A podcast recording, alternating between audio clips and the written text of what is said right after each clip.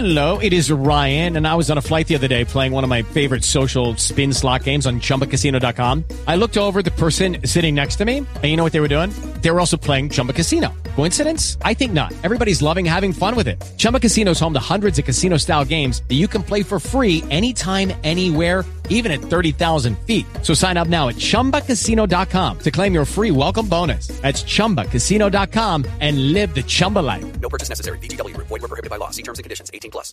Lucky Land Casino asking people what's the weirdest place you've gotten lucky? Lucky? In line at the deli, I guess? Aha, in my dentist's office. More than once, actually. Do I have to say? Yes, you do. In the car before my kids' PTA meeting. Really? Yes. Excuse me, what's the weirdest place you've gotten lucky? I never win and tell. Well, there you have it. You can get lucky anywhere playing at LuckyLandSlots.com. Play for free right now. Are you feeling lucky? No purchase necessary. Void where prohibited by law. 18 plus. Terms and conditions apply. See website for details.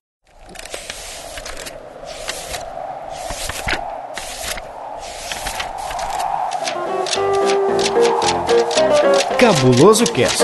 Literatura com bom humor.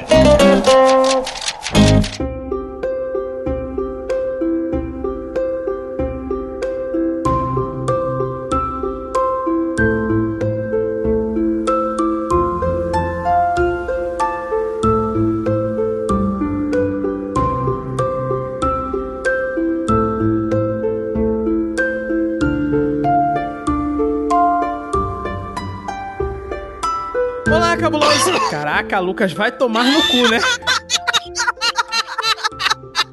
O cara tem. Caraca, vai. Perdão. Vai tomar Não deu cu. tempo de mutar. Desculpa. Não deu tempo de mutar, perdão.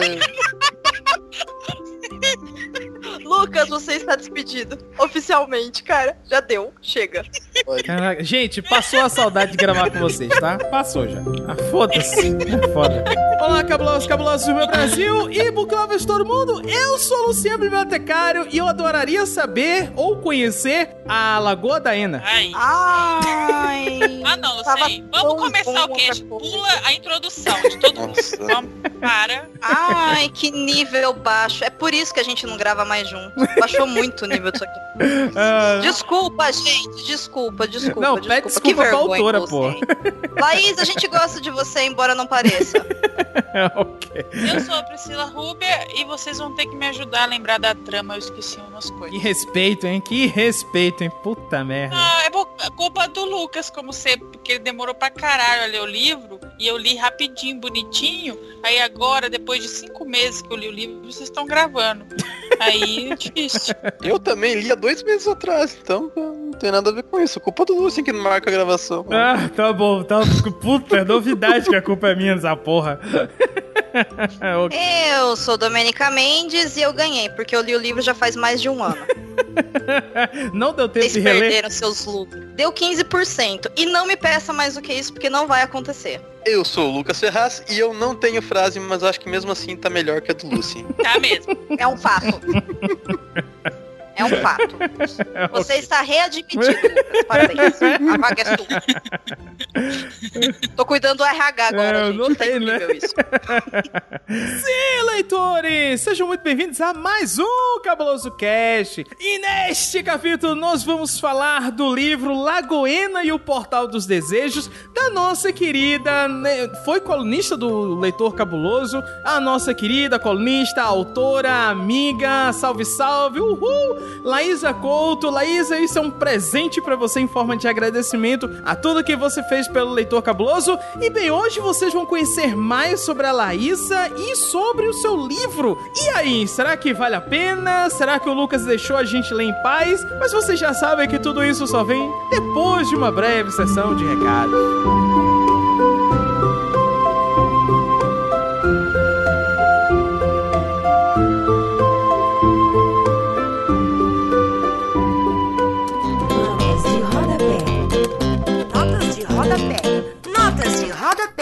Notas de rodapé.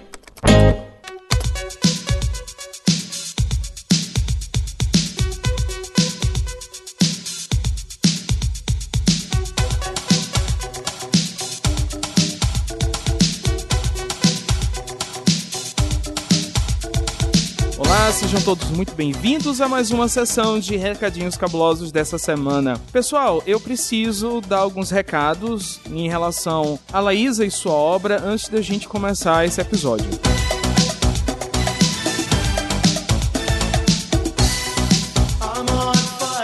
Então vamos lá, primeiro recado. Quando nós gravamos esse episódio, a Laísa não sabia que ela, estra... ela estava me concedendo uma entrevista para falarmos sobre a obra dela. Na verdade, eu inventei uma mentira. Eu fiz uma coisa feia, mas por um bom motivo, né? Ou seja, eu inventei uma mentira para que a Laísa não soubesse que nós estaria... estávamos falando da obra dela. Então vocês vão perceber que o meu tom nessa conversa é muito, muito discreto, tá? Segundo recado, quando nós fizemos esse episódio analisando Lagoena, a Laísa ainda estava publicando, o livro dela ainda estava saindo pela editora Draco. No entanto, pouco tempo depois, a Laísa é, acabou o contrato dela com a Draco e, portanto, se você quer comprar o livro Lagoena com a Laísa Couto, basta apenas você entrar em contato com ela através dos links que estão aqui no post. Ela disse que o valor é 35 reais com frete incluso. Ela tem pouquíssimos exemplares, então, se você ficou interessado ou interessada, entre em contato rapidamente com ela, negocie aí o, como é que vai ser feita a transação e adquira a obra que vocês vão ver mais à frente, que vale muito a pena. Porém, nós estamos sorteando um exemplar de Lagoena, o Portal de Desejos, nesse episódio do Cabuloso Cash. Dou detalhes no final, mas eu achei que eu fiz uma complicação, então eu vou especificar exatamente o que eu quero. É o seguinte: você basta fazer três coisinhas. Primeiro, deixar um comentário aqui no episódio do Cabuloso Cast dizendo quero participar e deixa logo seu e-mail, isso é importante. Colocou o comentário, coloca no nos comentários. Eu quero participar do sorteio, tá? E deixa o seu e-mail. Segundo passo, vai na. Se você ainda não curte a página do Leitor Cabuloso, vai lá na nossa página no Facebook, o link tá na descrição desse post. Clica, curte. Oh, beleza, curtiu a página, tudo bem. Terceiro passo, compartilhe esse episódio no seu Facebook, no seu perfil pessoal do seu Facebook. Fazendo essas três etapas automaticamente, eu vou. É, eu vou, eu vou poder, no, no dia do sorteio. No dia do sorteio, eu vou me basear, obviamente, pelas pessoas que deixaram o nome no post aqui do Cabuloso Cash. Quando eu fizer o sorteio, digamos que, sei lá, caia no seu nome, eu vou no seu perfil do Facebook e vou procurar o dia que você compartilhou esse Cabuloso Cash. Se eu não encontrar, me perdoe, tá certo? Não posso fazer nada. Eu vou refazer o sorteio, tá bom? É, bem, é muito provável que esse sorteio dure no máximo umas duas semanas. Qualquer coisa no próximo, na próxima semana, quando sair um novo episódio do Cabuloso Cash, eu deixo isso bem claro. Siga as regras e boa sorte a todos.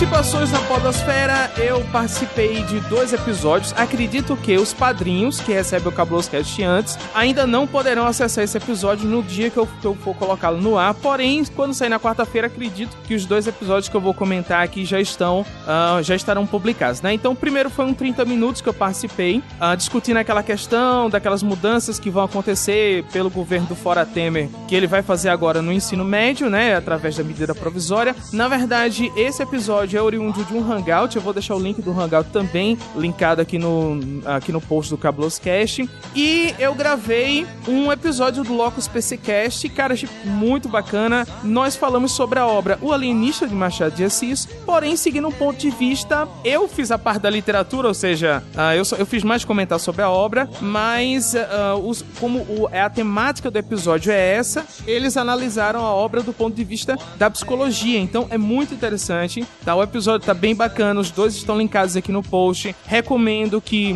né, ouça ambos e que deixe o comentário em ambos, assim, que possa uh, compartilhe, já que agora tem a, post, a Podcasting Friday, né? Quando a gente divulga. Então aproveite agora na sexta-feira e divulgue esses episódios.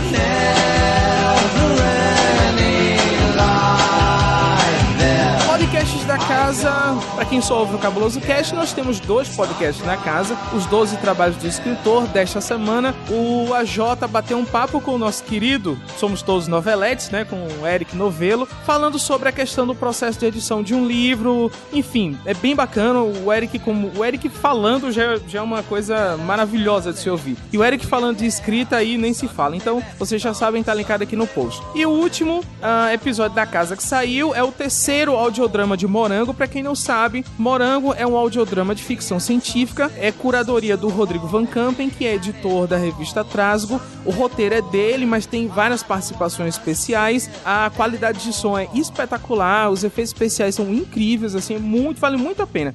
E os episódios são bem curtos, então, é, tanto os 12 trabalhos quanto o Morango, os dois episódios têm feed próprio, tá certo? Você não precisa estar vindo no- aqui no site do Cabuloscast para baixar sempre. Então, se você tem algum aplicativo, é só procurar os 12 trabalhos do escritor ou Morango que você vai encontrar. Na verdade, se eu não me engano, acabamos de chegar na metade da, da- na metade dessa temporada, né, do Morango. Portanto, só faltam mais três episódios e a história vai se fechar. Bem, é isso, meus queridos cabulosos. Fiquem aí com essa entrevista que eu fiz no primeiro momento com a Laísa Couto e depois a nossa análise da obra, que foi na verdade a Laísa, desculpa, mas a gente acabou se empolgando porque fa- fazia muito tempo que não, que não gravávamos juntos e agora, gravando junto novamente, né, fizemos uma bela de uma zoeira, mas no final das contas, analisamos de forma bastante interessante o livro da Laísa. Laísa, do fundo do coração, espero que você goste, desculpe pelas mentiras e a todos os meus queridos cabulosos, um bom episódio para vocês.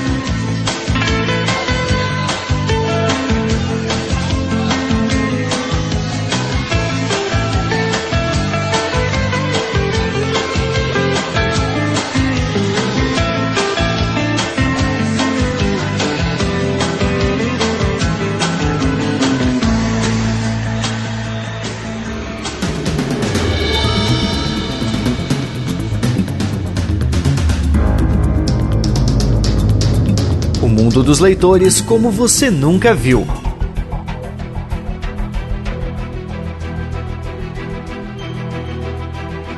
Cabuloso Cast Amor pela literatura.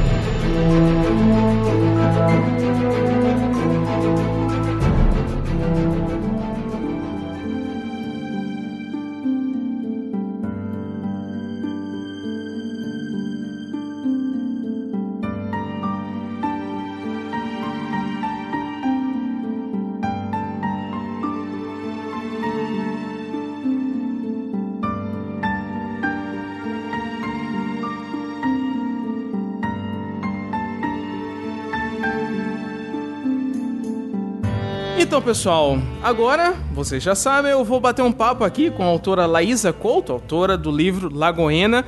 E, Laísa, eu tenho algumas perguntas do caráter pessoal, tá certo? Então vamos lá. Pode vamos. mandar. Laísa por Laísa. De frente com Laísa. Ô, logo assim. Primeira perguntinha. Ah, você. Eu já, eu já bati um papo com você antes, em algumas. algumas já pedi alguns áudios seus, mas eu queria que você levasse em consideração como se você nunca tivesse falado Tá aqui, tá certo? Então vamos começar pelo seguinte. Ah, primeira perguntinha: de onde você vem, de onde você nasceu e onde você mora atualmente? Eu nasci em São Luís, Maranhão. Mas eu não fui criada em São Luís, eu fui criada no interior do Pará. Morei lá até uns 20 anos. Aí depois eu saí de lá e voltei pra São Luís. Aí tô aqui há 8 anos, em São Luís, Maranhão. Vamos, já que você tá há oito anos aí, então vamos falar um pouquinho sobre a tua vida profissional. Ahn, o que é que você trabalha, no que você é formada, você tem uma formação acadêmica? Revele pra ah, gente. eu sou formada em design de moda, especializada em artes visuais. Aí atualmente eu me meti a fazer arquitetura, quase ficando louca. E eu tô... então, peraí, você tá fazendo uma segunda faculdade? É. Ah, Aí, legal. Tô trabalhando com figurino agora em paralelo. Ok, vamos para as perguntas direcionadas ao mundo da leitura, que é o que, que é o que assim é o foco da nossa entrevista. Quando surgiu a leitora Laísa, assim, em que momento surge a, a Laísa que gosta de ler? Você, você, se possível, você lembra a primeira obra? Nossa, eu, assim, acho que o primeiro livro que eu li completo foi um conto do. Ah, já esqueci o nome do autor. Mas é uma fábula, A Raposa e a Uva. Eu nunca esqueci. Ah, eu acho a Raposa e a Uva, eu É. acho que é Esopo. Isso, Esopo. Aí foi o primeiro conto assim, infantil, né? É uma releitura infantil. Que eu lia sozinha. Mas aí Aham. é tipo, eu, assim, como leitora, eu nunca fui uma, na infância nunca fui uma leitora assídua e tal. Eu conhecia os livros, mas eu fui ler bastante mais na adolescência. Assim, eu, eu fui meio por etapas, assim. No, numa, no colégio que eu estudava, eu tinha uma biblioteca e eu passava o intervalo do colégio na biblioteca. Aí, por uma Sim. questão lá, a, a escola acabou saindo e eles tiraram a biblioteca. Aí aqui substituiu, não, não tinha uma biblioteca bacana, então meio que ficou um buraco assim, que eu não tinha acesso aos livros, eu pegava emprestado e assim, assim que eu lia, emprestado dos outros, não que eu tivesse um acervo, né? Aham. Também que na cidade eu morava não tinha livraria, não tinha Sim, nem né? cinema, não tinha nem Normal, né?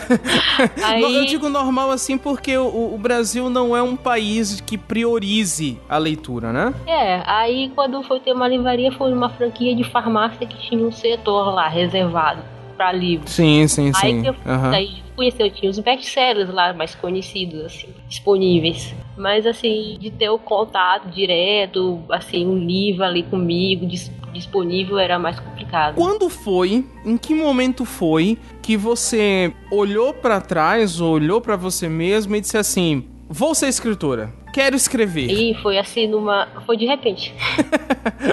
Porque eu, sei lá, eu não, tinha o hábito de escrever, não era aquela. aquela eu não, não, cultivava isso desde criança, né? Como os autores falam, né? Ah, que comecei a escrever desde criança, eu tinha vontade de, escre- de ser escritor. Deu assim na veneta, e aí eu comecei a escrever um livro lá, sei lá, meio nada a ver, sem pé sem cabeça. Aí depois, é, vendo alguns livros de fantasia, assim, na- nas revistas que eu lia, eu falei, cara, eu acho que eu vou me meter por aqui, né? Por esse lado, vou escrever fantasia. Só que aí eu me peguei em outro impasse. Eu não- quase não lia fantasia. A bagagem que eu tinha de fantasia era os, as contos de fadas, né? As Ah, fantasias sim, sim. mais contemporâneas eu não me ligava, tipo, eu nunca tinha, aos 18 anos eu não tinha, eu não lia Harry Potter, essas coisas, Senhor dos Anéis, nunca tinha lido nada desses, dessas fantasias mais contemporâneas. Então foi um crescimento paralelo, ao mesmo tempo que eu fui começando a desenvolver o mundo, eu fui conhecendo a fantasia, eu fui abrindo para outros autores, eu fui lendo e fui gostando do que eu tava lendo, né? Lendo e aprendendo ao mesmo tempo. Uhum. Aí foi dois crescimentos paralelos para mim. Aí já na época eu já tinha 18 anos já. Foi que eu Uhum. quis mais levar mais a sério e quis mesmo escrever um livro. E que momento assim você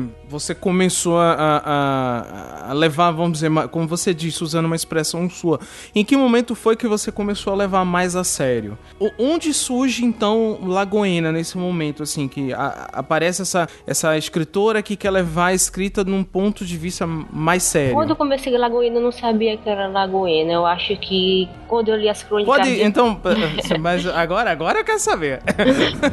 Qual era o primeiro nome de Lagoena? Agora eu preciso Não, saber. era, era besteira. Era um nome muito simples. Era só a pequena guardiã, não tinha nada demais. Eu não sabia que eu tava construindo o mundo quando eu comecei a escrever. Ah, tá? sim. Não tinha noção. Você simplesmente começou a escrever, é isso? É, simplesmente comecei a escrever e eu tinha que jogar personagem em algum canto, em algum lugar. E de, aí Lagoena começou a nascer. E eu só fui, só fui ter certeza quando li as crônicas de Nárnia. Foi, acho que clareou mais na minha mente. Eu vi, ah, é isso que eu quero fazer. Né? Eu quero seguir Hum. nessa linha, né? De literatura fantástica. Aí eu comecei mesmo a desenvolver o mundo e procurar um nome, né?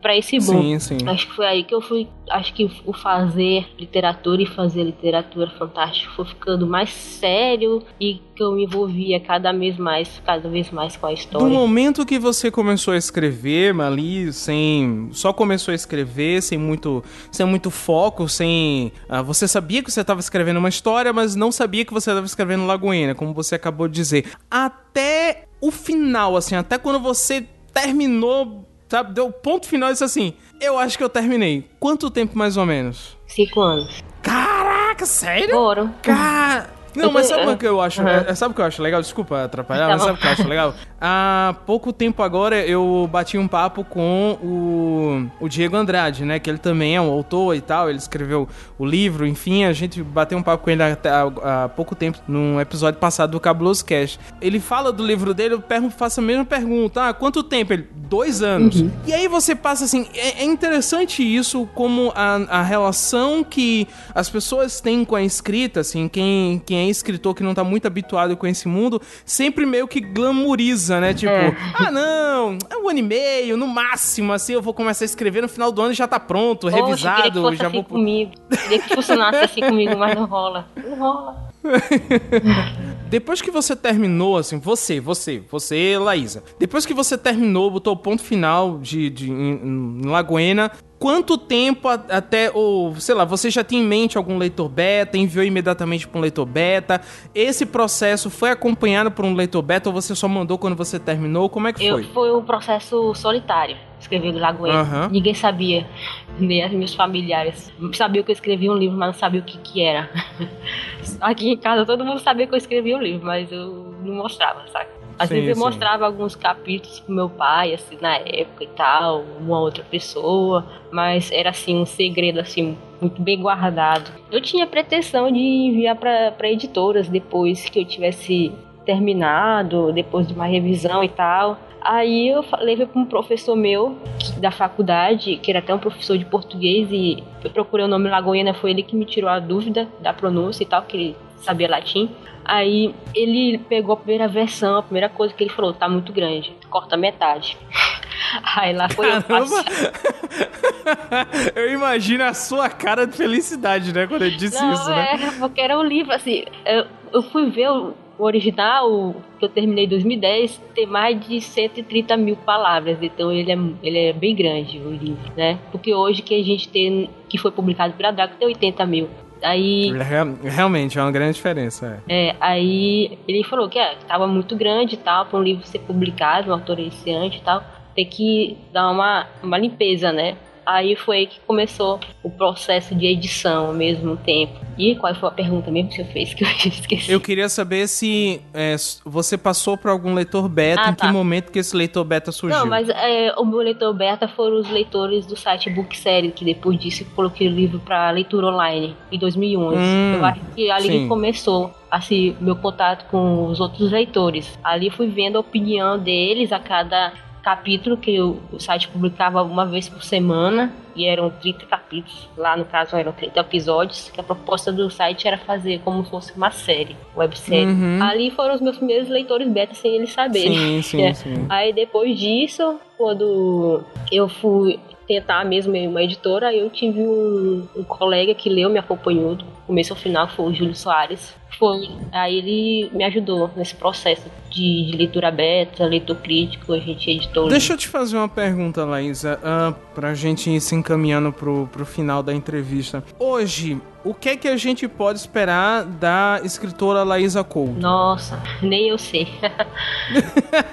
então é a pergunta certa. É. Vamos descobrir agora. Caramba, eu não sei, assim, meu futuro tá meio assim nublado na escrita. Hum, Eu- você eu tá de- publicando no. Desculpa atrapalhar. Você tá publicando no Wattpad, né? Alguns, Sim. alguns poemas, algumas coisas. É, eu publiquei no Notepad um, é, que eu sempre gostei de escrever poesia. Aí eu tenho umas prosas poéticas que eu escrevia paralelo com a Lagoena. Eu escrevia assim os textos avulsos também. Aí eu resolvi fazer uma coletânea que se chama Estrela Morta ao Amanhecer, que é uma pegada mais gótica, mais mística, minha poesia, tanto pessimista.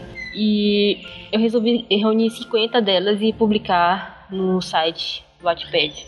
Depois disso, Hum. publiquei um, um conto, que é um, um Claire de Lune, que foi um conto que mistura um pouco de poesia, música e mitologia grega. Que também tá publicado no Wattpad? Isso, completo. Ele já tá completo. Bem, então eu vou fazer aquela pergunta que todas as vezes eu faço para finalizar uma entrevista. Qual é o conselho que você daria ou dá para alguém que está escrevendo um livro, quer pensa em escrever algum romance, pensa em se aventurar no mercado editorial? Qual é o conselho que você dá para os, os novos escritores, para escritores iniciantes? Ah, você precisa saber onde tá se metendo. Hum. tipo isso. Não sei, eu não gosto de regras. Vou te dar um conselho, siga isso. Sei lá, siga seu instinto. Acho que é isso. Sim, e saber onde sim. é que você tá entrando. Laísa, muito obrigado, tá, pela sua entrevista. Valeu. Eu, do fundo do coração, eu desejo realmente que... Eu sei que Lagoena é um primeiro livro, Sim, né? Isso? foi o primeiro livro que eu escrevi, publiquei. Eu escrevi um livro. Não, mas é, eu tô falando assim, Lagoena é- é uma primeira parte, né? Isso. Minha impressão, meu, minha intenção era fazer, fazer uma trilogia, né? Com Lagoena. O primeiro livro ele se fecha por si só. Então eu posso seguir, fazer ou não fazer uma trilogia. Eu tenho as histórias, né? Eu tenho as histórias do- dos dois segundos. Mas aí fica ao meu critério. Não, eu, meio que eu prometi, né? As pessoas querem voltar pra lá, então talvez, sei lá, em algum dia, nos próximos anos, eu tenha uma história, outra história completa do, do Sim, desse sim. universo. Aí o ano passado eu escrevi um que foi no, no Nano, Nano Raimon, né? Que é o Meninos do Sim, Ocaso. verdade. Aham. Aí é uma fantasia também, uma fantasia urbana, mas é uma pegada mais adulta, mais, é, mais sombria e gótica, assim. É um livro curtinho, que eu também não sei o que eu vou fazer com ele. Não sei ainda. Esse, esse ainda tá com você, se você não Tá, publicou em não, canto nenhum. Não, tá comigo Hum. ainda. Eu não sei o que vou fazer ainda com ele. Tá guardado ali na gaveta. ok, Lenz. Bem, então reforçando, eu desejo sucesso pra você. Você é uma escritora muito talentosa. Eu já li seus textos. É, você escrevia pro Leitor Cabuloso. Eu sempre li o que você escrevia. Eu, gostava, eu gosto bastante da maneira como você escreve. Então, eu te desejo do fundo do coração, Laísa, todo o sucesso do mundo. Ah, espero que ah, su- os seus escritos retornem aí, né? Não apenas na plataforma Wattpad, mas de outras formas. Ah, e, mais uma vez, só agradeço. Agradeço mesmo por você ter Oxe. vindo aqui para bater esse papo com a gente. Eu que agradeço você pelo convite também. Sempre um prazer conversar contigo, participar do site do Leitor Cabuloso. Muito massa, sempre.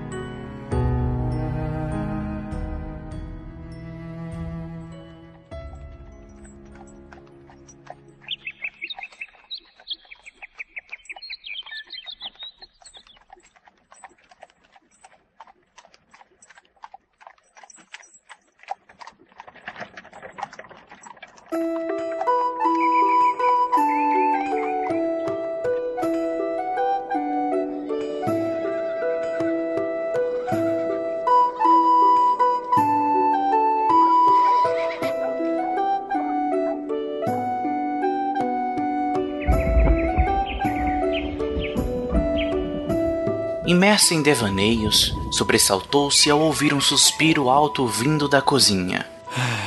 Reita se aproximou do avô, percebeu que nas suas mãos enrugadas jazia o estimado relógio de bolso sem vida, completamente parado. É a primeira vez que isso acontece.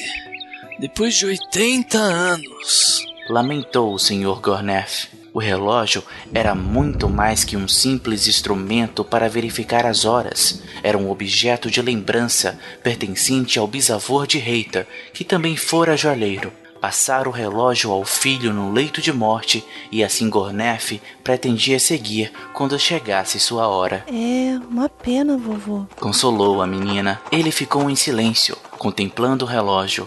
Havia algo em seu semblante que Reita desconhecia. Talvez fosse hesitação. Reita, quero que me faça um favor.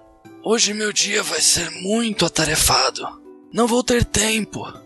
Tenho muitas encomendas para entregar. O avô estava ficando vermelho. Quero. Quero que vá ao relojoeiro. O meu relógio precisa ser rapidamente consertado. Leve ao Sr. Holsberg.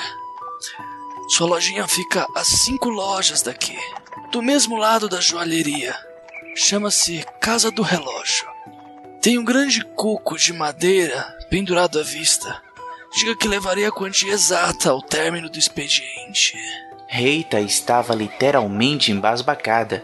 Iria sair pela primeira vez sozinha e fora das datas de hábito. Nunca em toda sua existência no sobrado imaginara que o avô tomaria aquela decisão. Esperou até que mudasse de ideia, mas ele não expressou nenhum arrependimento. Pensando ter escutado errado, perguntou de novo para onde iria com aquele relógio. O Sr. Gornef tornou a explicar com certa impaciência e lhe deu todas as instruções para que não errasse o caminho e voltasse o mais rápido possível. Seu tom de voz deixava transparecer preocupação, com uma pontada ínfima de confiança. Reita, no entanto, sabia que não poderia negar o pedido do avô. Se o fizesse, nunca teria outra oportunidade como aquela.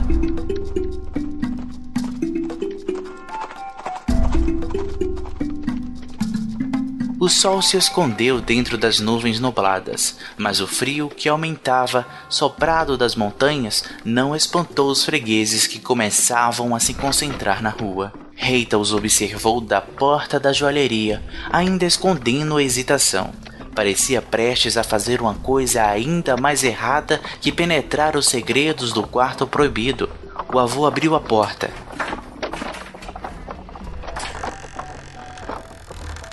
e ela foi incentivada a experimentar o perigo, como se tivesse que se jogar de um precipício ou no mundo desconhecido do seu. Finalmente, ali embaixo, bem devagar, ela foi engolida por uma multidão crescente de pernas e perdeu de vista o avô, que acompanhava da porta com um ar preocupado. Ficou ainda mais impressionada com a quantidade de pessoas que empurravam, distraídas pelas inúmeras lojinhas que se apertavam na Rua dos Artesãos.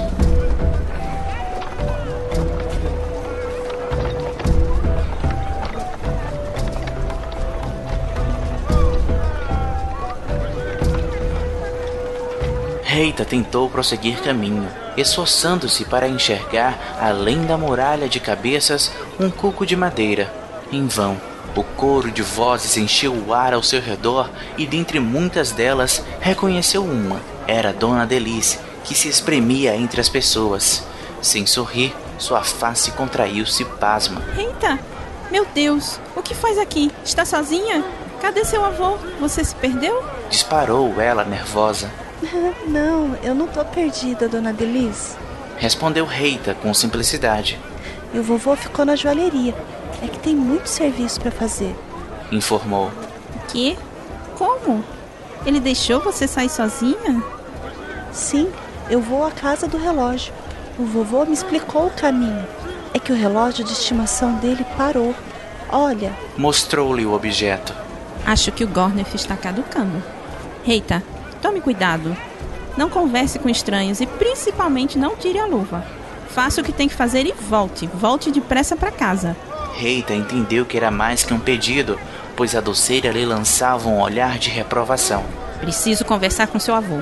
Acho que não está bem do juízo. Ela sumiu na multidão e ia para a joalheria. Reita nunca vira tão exasperada.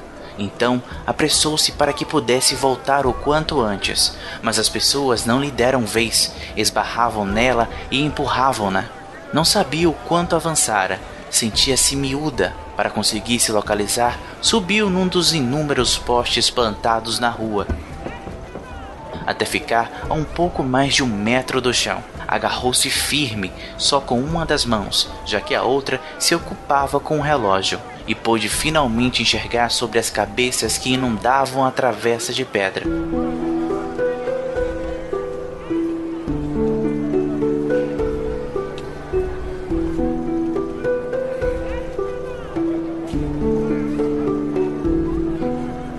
Um pouco adiante, deparou-se com um grande cuco de madeira pendurado à porta da relojoaria, do outro lado, era um sobradinho apertado como todos os outros, com várias janelas nos quatro andares acima. Reita observou a joalheria do avô, a poucos metros de distância. De um salto, desceu do poste e tornou a enfrentar a multidão que a cercava. Para se precaver, comprimiu o relógio contra o peito, querendo evitar que caísse de suas mãos. As pessoas passavam por ela com demasiada brutalidade. Arrastou os pés sem perder a noção da direção que deveria seguir. Teria somente que atravessar e subir um pouco à direita, mas as pessoas a levavam para o lado oposto ao qual desejava ir. Logo, aconteceu que a neta do velho joalheiro mais temia. Alguém, sem a mínima cautela, a derrubou no chão, num gesto violento. Reita descuidou-se e largou o relógio para não se machucar. Mesmo assim, arranhou os cotovelos. Levantou-se com dificuldade e, correndo o risco de ser pisoteada, pegou o relógio, que sofrera alguns danos. Estremeceu ao perceber de soslaio que quem a derrubara não tinha movido um passo desde então. Continuava à sua frente. Um homem de capa e capuz negro observava com expressão que oscilava entre a dúvida e o enfado. Reita petrificou-se ao encontrar os seus olhos cinza e sem vida. Parecia que tinham roubado suas córneas. Ela sentiu a frialdade daquele olhar e, como se a morte roubasse aos poucos a sua alma, levou as mãos ao peito. Dele emanava uma aura maléfica, impregnada de ódio e sede de algo que Reita não conseguia compreender. Sob o capuz, a sombra de uma face oleosa prematuramente enrugada intimidava, além de causar certa repugnância, e uma cicatriz a atravessava como uma estria branca, num feio corte diagonal. Cabelos grisalhos caíam sobre a testa, quase escondendo os olhos vazios e vidrados. De repente, assim como apareceu, o estranho sumiu, engolido entre as pessoas, como um fantasma fugindo de algo que o seguia.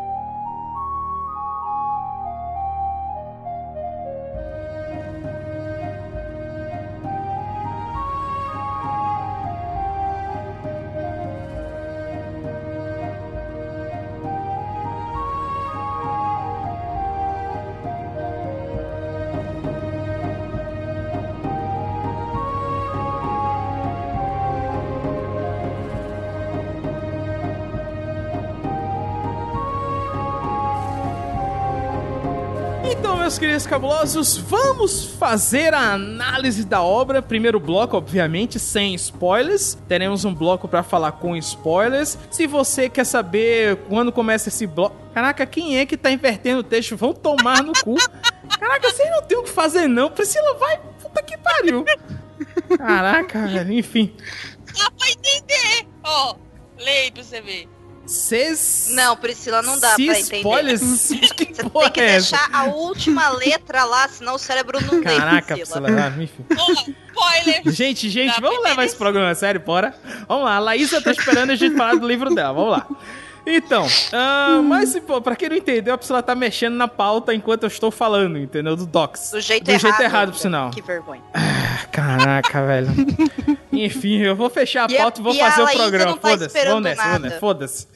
Enfim. Tem breguetes. É, então vocês já sabem que se você quer saber em que bloco nós vamos falar com spoilers, é só olhar a descrição desse episódio lá no post do Cabulos Cast. E bem, vamos começar. Eu, na verdade, eu queria começar fazendo uma pergunta que não está na pauta, né? Uma pergunta surpresa, que é a seguinte: Domênica e Priscila, especificamente vocês, vocês vão parar com isso? Não! Caraca. Desculpa.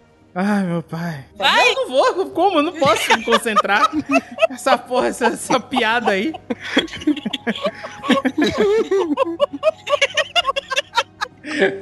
O Lucas escreveu em inglês. Tá vendo? Ele quer subir de cargo. Não é assim, Lucas. Não é com tanto. com tanto... Caraca, velho. Dá pra, dá pra parar de mexer na pauta? fechada. Falou que ia fechar a pauta. Ai, cara. Ah, já, você fecha a pauta aí. Caraca. Porra. Acontece quando a gente fica anos sem gravar todo mundo junto, entendeu? Vira essas bostas. Enfim, vamos lá. Ah, então, pra Priscila e pra Domênica, uma perguntinha que eu queria saber antes de começarmos qualquer coisa. O Lucas fudeu a leitura de vocês dessa vez ou ele deixou vocês lerem em paz dessa vez? Bom, a gente tá sem se falar, né? Porque não dá pra levar a sério o Lucas. Tá bom, ok. Então quer dizer que dessa vez foi tranquilo. Não, eu- porque eu ele li atrasou. antes- eu li antes, né? E a gente leu antes, né? A Domênica leu antes de todo mundo, mas. A gente leu antes, então ele não tinha lido, então ele não ficou falando, ah, esse livro é assim, esse livro é assim. Quando a gente tava lendo. Ai, gente, nesse livro tem personagens e tem cenários. E tem um título. sabe? Não, mas é, uma- agora uma pergunta pro Lucas. Lucas, eu não sei se isso vai indicar alguma questão na sua avaliação, mas você leu até rápido o livro, pelo que eu senti. Li. Tá, ok. Essa é a grande resposta. Era só Caraca, isso? parem de fazer Migo X. Puta que, puta que pariu. Caralho. Caraca, eu vou expulsar O você. quê? Caraca, eu vou expulsar você dessa pauta. Olha o que eu tô dizendo. Dava pra tirar um print e fazer, colocar em algum lugar. Como você é cuzão, velho? Como você é chefe? Caralho, que que é isso? puta que me pariu. Vamos lá. Continuando o programa.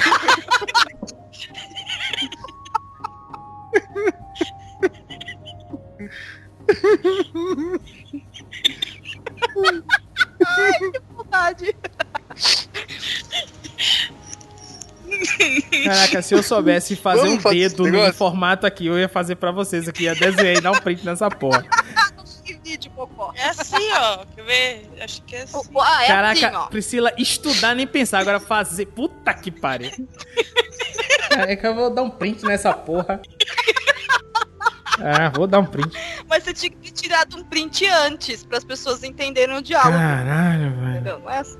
Porra, vou até guardar. Não, ô, gente. Cara, não. vou subir pro meu Dropbox e divulgar no, no Instagram. Olha a gente tentando gravar o que é que dá. Ai, continua, não sei. Não presta atenção Enfim, vamos lá, É vamos voltar pra gravação. Ah, tá, sabendo dessas informações iniciais, né, que significa qualquer coisa a partir de agora, vamos lá, senhorita Domenica Mendes, você que é a nossa leitora de sinopses oficiais, por favor, leia a sinopse de Lagoena. Agora pode ler, não preciso mais ficar inventando da É, cabeça? se você quiser inventar, pô, você lê há um ano, boa sorte. Ai, que mentira. Mas enfim. Caraca, foi você que disse na abertura. Não, eu disse que eu li o livro há mais de um ano, não que eu leia a sinopse há mais de um ano. Presta atenção. Falando do Eu tô livro. falando do livro, Domênico. Ah, tá. Então eu vou ler a sinopse. Cara, Laísa, desculpa, cara. Desculpa. Caraca, velho. Isso é o que dá essa turma passar muito tempo sem gravar. Porra. É muita saudade. Hashtag amizade amor maior. Enfim. Bom, Lagoena, então, é o primeiro livro da, da trilogia, né? Que a Laísa Couta tá preparando pra gente. Eu sei que hoje ela tá trabalhando em cima do segundo volume, né? Mas a gente não tem ainda ideia de quando que ela vai terminar, quando ela vai lançar e tudo mais. Mas o primeiro volume ele traz a seguinte sinopse: Reita é órfã de mãe e a única neta de um joalheiro falido. Por mais que seu avô tente, os esforços para isolar essa garota de 10 anos no mundo e esconder a sua verdadeira identidade são inúteis. Inteligente e esperta, a curiosidade da garota vai levá-la a uma descoberta num antigo quarto de sua mãe. Lá, ela encontra metade de um mapa mágico. Mas qual seria a relação disso com o desaparecimento de seu pai? Quando Kiel, o filho gago do sapateiro, faz revelações incríveis a Reita, juntos eles partem para uma aventura repleta de segredos ainda maiores, rumo a um mundo novo. Lagoena, a terra secreta que corre grande risco de não mais existir. A menina deverá salvar esse lugar mágico, protegendo o tesouro do mapa da cobiça de um imperador amaldiçoado, enquanto segue o seu maior desejo do coração, encontrar o pai que nunca conheceu. Então, gente, vamos lá. Ah, vamos começar partindo do seguinte. É,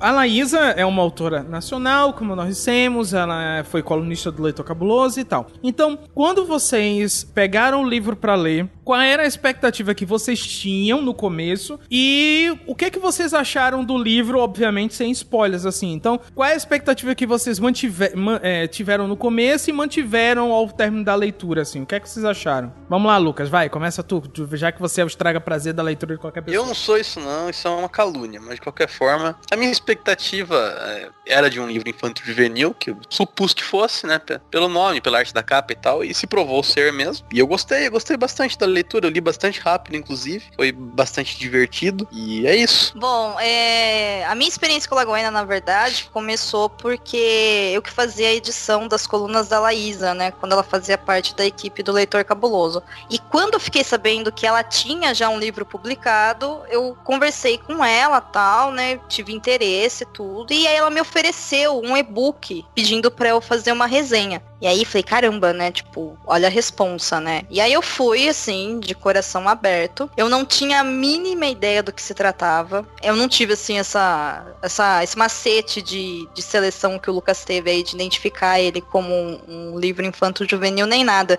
Na verdade, eu esperava mais um livro infantil, pela arte de capa, nome e tudo mais. Tu esperava. Ô, Dô, Aí, desculpa atrapalhar. Tu é- esperava alguma coisa no. semelhante àquele livro que a gente leu e, e analisou da, Lan- da Ana Lúcia Merege? É, alguma coisa similar àquilo lá. Se bem que assim, o da Mereja a gente leu depois, né? Porque ele foi lançado Não, depois, é, sim, inclusive. hum, Mas sim, seria bem infantil mesmo, né? O, da, o Anne e a Trilha Secreta, ele é um livro infantil. Então, quando eu peguei o Lagoena, é, eu imaginava que ele seria infantil. Eu não esperava um livro infanto-juvenil, né? Então foi bem interessante, assim. Uma coisa que... Bom, eu não tive assim, uma expectativa absurda, eu tava mesmo, era curiosa, né? E disposta a conhecer o trabalho da Laísa. E eu, na verdade, fiquei bastante satisfeita bastante surpresa, porque ela conseguiu, assim, com bastante maestria, me transportar para alguns momentos da minha infância, assim, que o- outros livros que eu estava lendo naquela época não conseguiram, sabe? Eu achei isso muito legal na obra dela, muito legal mesmo. Então, é igual o Lucas. Igual o Lucas, você leu porque eu mandei, foi isso? Sim!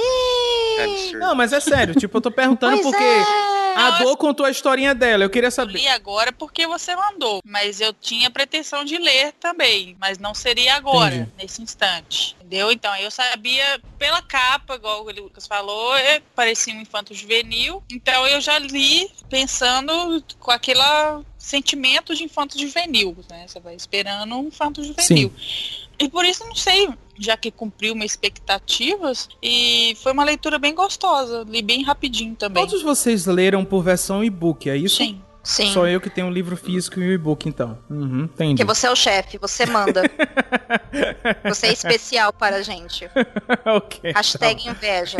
Não, eu comprei o livro da Laísa, meu. Hashtag rico, por isso que nosso salário tá atrasado, cretino. Ah, meu Deus do céu.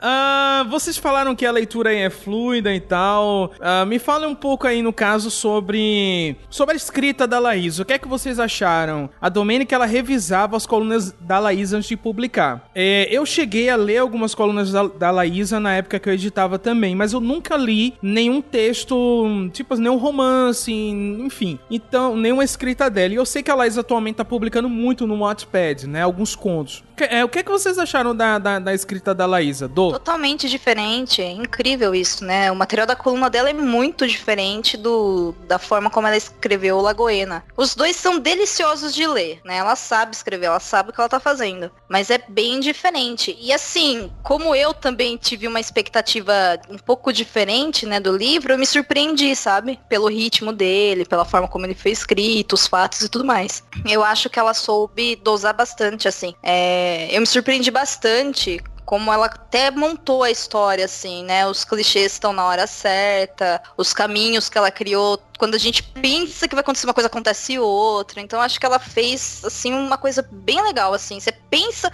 você compra a história e você pensa numa coisa, aparece outra coisa. Aí você fala, uou, né? Peraí, não vi aquilo, mas se encaixa. Isso é bem legal, assim, na obra dela.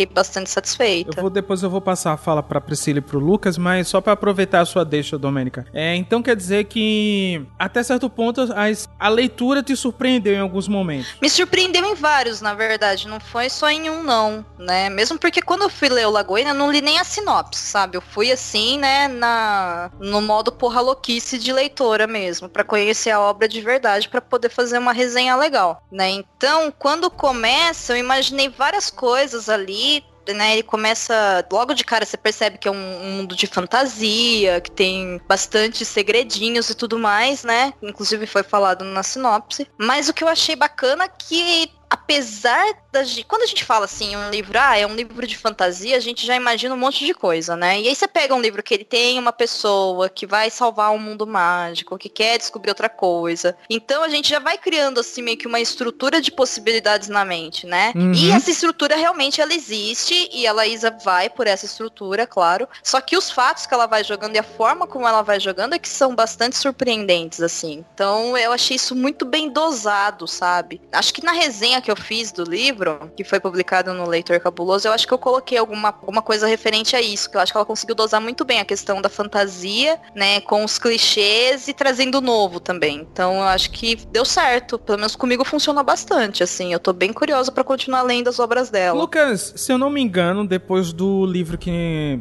depois do A Quinta Onda, esse é o segundo livro Adult que você lê? Sim, mas eu fico em dúvida se a gente poderia. Class... As classificações de livros ainda são meio misteriosas para mim. Eu não sei se eu chamaria de young Adult, comparando com o que a gente tem de mais famoso aí no Young Adult, que geralmente são distopias e tal. Eu, Uhum. acho, que, eu acho que esse se trata mais de uma, de, um, de, um- de uma fantasia infantil juvenil mais clássica mesmo, do que, do que o que se chama de Young Adult hoje em dia. Mas né? aí, o que é que você achou da escrita? Já que eu me lembro que quando você tava analisando a Quinta Onda, você falou que como tinha sido sua primeira experiência, o livro guiado, você achou muito interessante a forma de escrita, a leitura e tal. Então, assim, eu posso até ter me equivocado na comparação, a Laísa me perdoa esses, por esse equívoco, mas o caso eu tô querendo saber, assim, o que é que realmente você achou da, da escrita da Laísa? Eu achei bacana, achei bastante confortável de ler, fluiu bem rápido, li bastante rápido esse livro. Ah, eu, eu acho que é o primeiro livro dela, né? É muito bem escrito por ser o primeiro livro, mas ela tem espaço pra evoluir ainda, o que é sempre bom também, porque ninguém quer entregar um primeiro livro perfeito e viver esmagado pelo peso da responsabilidade de fazer igual sempre. Falei bonito, né? Mas no Poxa. caso, por exemplo, os diálogos dela ainda me senti, senti um pouquinho travados. O diálogo, de, um ou outro diálogo pareceu um pouco artificial. Acho que tem, tem espaço pra melhorar nessa parte. E diálogos, vocês sabem que é um- um- uma coisa bem traumática pra muito escritor por aí. Até o, o Spor sofreu muito com isso, né? Então, mas é uma coisa natural. Eu acho que é da, da evolução dela como escritora. E eu acho que tá, tá no caminho certo. Tá, tá bem legal. Então, é, a escrita eu achei bem fluida, bem, bem facinho de ler. A história. ah, não vou falar da história agora. Vá, vá, vá, vá, siga. Não, é que a história pra mim come- demorou um pouco eu engrenar, entendeu? Sabe aquele negócio de você pegar o livro e querer saber o que, que vai acontecer e tal, tal, e você não querer largar? Demorou um pouco pra mim começar a engrenar assim na história.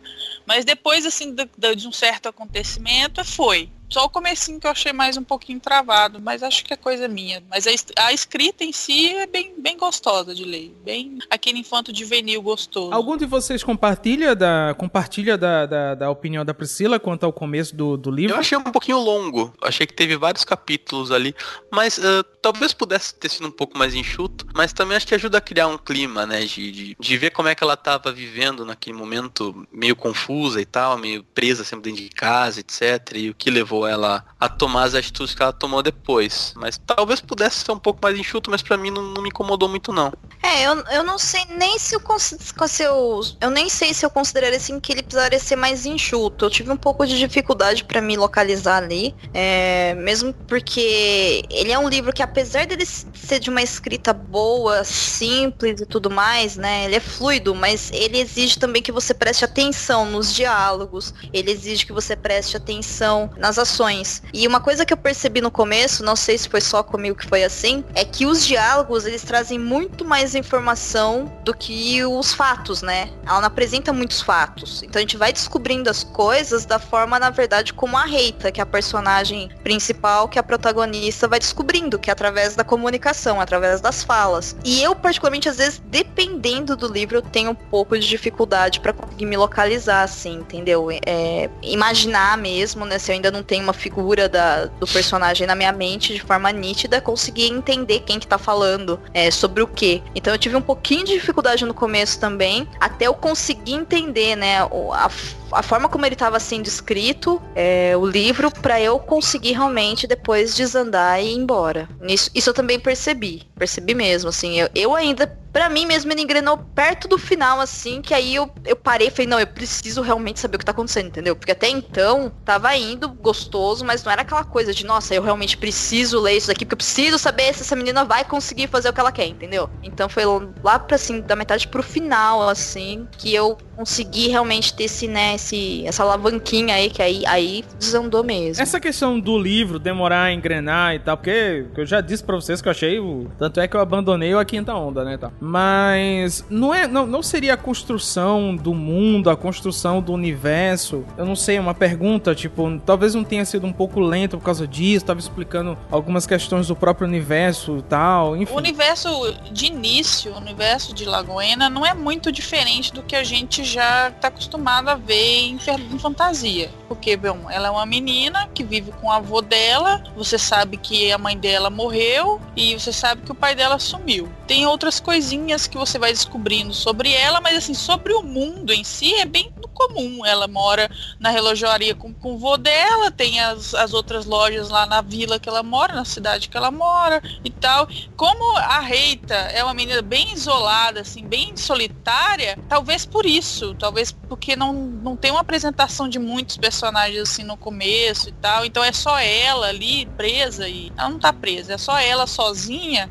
É, fica pode ficar maçante por causa disso, mas é do mundo em si você vai saber depois depois. Você vai descobrir depois, mas no começo do livro é mais a construção da reita mesmo, não do mundo, entendeu? O que, é que vocês acharam da aventura que a personagem passa? É, é legal? É tranquilo? Como a Domênica falou, sentiram a mesma dificuldade e tal de... É, não sei, tipo, tem alguma coisa a ver na história, tem alguma coisa que surpreendeu vocês, como surpreendeu a Domênica? Então, eu teve pontos da história que eu gostei demais, que eu acho que foram bastante originais, especialmente mais pro, pro final, eu achei muito interessantes. Uh, mas teve coisa que acabou me incomodando um pouco, né? Uh, eu acho que Por talvez pro, um, um leitor mais jovem, talvez isso não causasse tanta diferença. E mesmo para um leitor mais velho, não causasse tanta diferença. Mas eu senti muita inspiração no Senhor dos Anéis e no Hobbit durante a história toda. Tem, tem vários acontecimentos, mas muitos acontecimentos que remetem a, a esses livros. E aí começou a ficar um pouco um pouco estranho, né? Você, Poxa, mas de novo, mas de novo, mas de novo. Enfim, eu gostei bastante das partes originais, mas eu achei que pesou um pouco na, no uso. Eu acho que nem é consciente, tá? Uma coisa que aconteceu. Mas acho que ficou um pouco pesado nesse quesito da- das inspirações de- desses livros. Olha, eu não consegui fazer essa ponte que o Lucas fez, né, de identificar de qual obra que, que surgiu as referências. Nisso daí eu vou ficar devendo, mas é a questão do clichê que eu falei, né? Tem algumas partes que eu ia lendo e a minha mente já ia puxando, assim, a- o que eu identifico pela minha carga literária, né, como uma coisa que era possível e clichê. E aí eu fui acertando, mas aí também depois é, é aí que o livro te surpreende, né? Porque ele vai te trazendo outras coisas que você realmente não, não tinha da onde tirar, entendeu? Não teve outra, outra pessoa que fez assim, pelo menos não que eu tenha lido. Então o livro ganha nisso. Por isso que eu falo que ele, é- ele dosou bem, sabe? A- ele não, perdão. A, a Laísa, né, ela, eu acho que ela conseguiu dosar bem a ideia do clichê que precisa para você trabalhar com uma literatura infanto-juvenil, que pode ser é, lida por jovens que ainda não leram outros livros de fantasia clássica ou fantasias, né, infinitas aí. E isso, né, atrai esse público. Mas pra gente que já teve todo esse trajeto, a gente já vai puxando assim de, opa, né, eu já vi isso, mas apesar de eu já ter visto isso, que legal porque ela contou de uma forma diferente. E aí depois, a hora que ela descamba mesmo pra ela trazer, olha, não, mas olha, Lagoina é isso, aí você fala, ah, agora sim. Agora você me ganhou e me ganhou de verdade. Deixa eu fazer um adendo. Eu não sei se outras pessoas. Porque eu, eu também sou um freak de Tolkien, né? Então, eu não sei se outras pessoas vão, vão pegar essas coisas. Mas eu achei interessante também que, como a Domênica falou, há uma subversão ali das coisas que ela utiliza. Por exemplo, eu vi personagem, personagem que me parece muito inspirado no Barbárvore. Porém, ele é um gigante que tá matando umas árvores quando eles encontram ele. Então, é meio que distorcido, entende? Tem um, um toque diferente ali. E tem outro personagem, eu não lembro o nome dele, mas aquele cara todo exótico e medroso e covarde que aparece lá, que ajuda eles durante um tempo, que me lembrou muito Tom Bombadil, porque o Tom Bombadil é um cara corajoso e ele é um cara covarde e medroso pra caramba. Então Hum, tem umas entendi. brincadeiras assim com esses elementos. Mas Entendi. ah, mesmo assim, apesar de ter essas brincadeiras com os elementos, eu acho que aconteceu muito do começo ao fim. E aí ficou um pouco pesado pra mim, pessoalmente, né? Mas eu não sei se outras pessoas podem nem ter visto, né? Também tem que levar em conta que eu sou um, um freak de Tolkien, né? Mas esse negócio dessa árvore aí também me lembrou o Barbárvore. Mas assim, tipo, se você for construir no seu livro uma árvore que anda fala, ela vai lembrar o Barba. Não, mas o cara não era, o cara não era uma árvore, ele era um, um ciclope, uma coisa assim, um gigante. Ele tava batendo nas árvores. Eu achei engraçado isso, porque quando eles encontram o Barbárvore, ele está, ele pensa que eles são orcs, né? Ele fala que ele ia esmagar eles. Sim. Não, eu entendi o seu comentário. E tem sentido, sim. Tem muito sentido. Por isso que eu falo, é a carga literária que a gente já tem, né? Como a gente já consumiu, é natural que a gente tenha essa referência e isso venha à tona. Mas mesmo assim, é, mesmo com essas referências que eu nem sei assim, se, se ela fez de forma proposital, de forma de homenagem, ou se ela não fez, né? Foi das cargas dela mesmo, de leitura dela, não, não desmerece o trabalho dela, porque até nisso ela consegue dar uma originalidade no negócio. É por isso que eu falo, é clichê, mas a originalidade ganha, até nos clichês. É isso que é bacana, assim. Eu sei que parece estranho falar isso, mas lendo faz sentido. Tem mais alguma coisa que vocês queiram, que vocês podem explicitar sobre a obra a respeito... Cara, posso falar uma coisa? Posso falar uma coisa Deve, primeiro? deve, deve. Eu, eu, eu adorei, algumas referências eu adorei, né? Porque são, são, são muito interessantes, referências à cultura pop que ela colocou ali e que ficou muito bem colocado, por exemplo. Primeiro as chaves, né? Que são sete chaves espalhadas pelo mundo que ela tem que reunir, né? Que me lembra muito um certo anime aí, Dragon Ball, né? Eu gostei disso, achei legal, achei legal, gostei Caraca. mesmo. Nossa, Eu achei. não, não, não liguei, sério. Pô, cara. E depois, o, o, o menino que tá junto com ela, o Kiel, ele ganha uma- um, um saquinho de onde ele tira o que ele quiser, ele tira lá de dentro, desde que caiba dentro do saquinho. E, tipo, me lembrou exatamente o preço do Caverna do Dragão, né? É demais, isso sim, concordo. Essas coisas eu achei da hora pra caramba, parabéns. High five. Olha, gente, o Lucas tá elogiando, hein? O livro é bom. Pensa bem, o Lucas está elogiando. Não precisamos gravar mais nada. Boa noite, entendeu? O Lucas elogiou. Quanto aos personagens, fora a personagem principal, algum outro personagem que chama a atenção de vocês, que vocês acharam, como o Lucas falou, tipo, interessante, bem construído, vindo de uma, de uma inspiração ou de uma referência que vocês captaram, alguma coisa assim. Deixa eu falar do próprio Lucas. Lucas, e aí?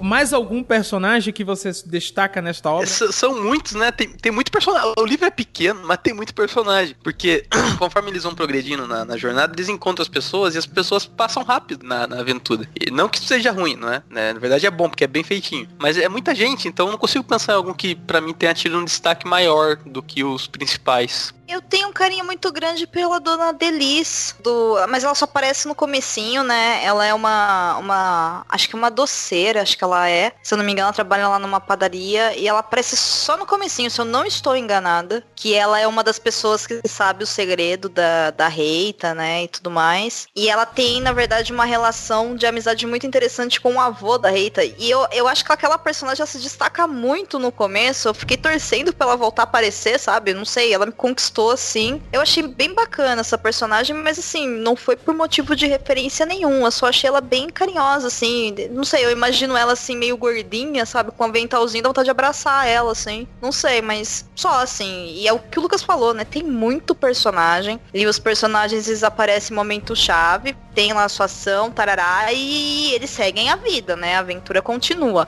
Agora, eu também não lembro desse monte de personagem, porque faz mais de um ano e dois meses que eu li esse livro, né? Então não dá pra lembrar de tudo, não. Eu acho que o Kiel, o amigo da Eita, que vai com ela na, na aventura dela, é bem, bem interessante, porque primeiro ele é um bem covarde. Tem aquele o estereótipo do covarde, né? Ele é gago, ele é magrinho, franzino, ele é, sabe, aquele menino covarde. E depois ele tem situações que ele é mais corajoso que a Eita. Então, achei bem legal o desenvolvimento dele. Ok, pessoal. Ah, mais alguma coisa que vocês gostariam de acrescentar e comentar nessa parte sem spoilers? Ou podemos ir para as notas? Podemos ir para as notas. Vamos para o julgamento final. Lembrando aos queridos cabulosos que nossa avaliação vai de 1 a 5 selos. 1 seria valeu pela leitura e 5 leitura cabulosa, leitura do coração, livro na estante, pro resto da vida, resenha feita e por aí vai. Então vamos lá, senhorita Domenica Mendes, de 1 a 5 selos cabulosos, qual é a sua nota para Lagoena, o Portal dos Desejos? Cinco selos cabulosos, com livro no Kindle, resenha no site. É isso aí. Tô esperando o próximo, Laísa. Adorei. Ah, caraca!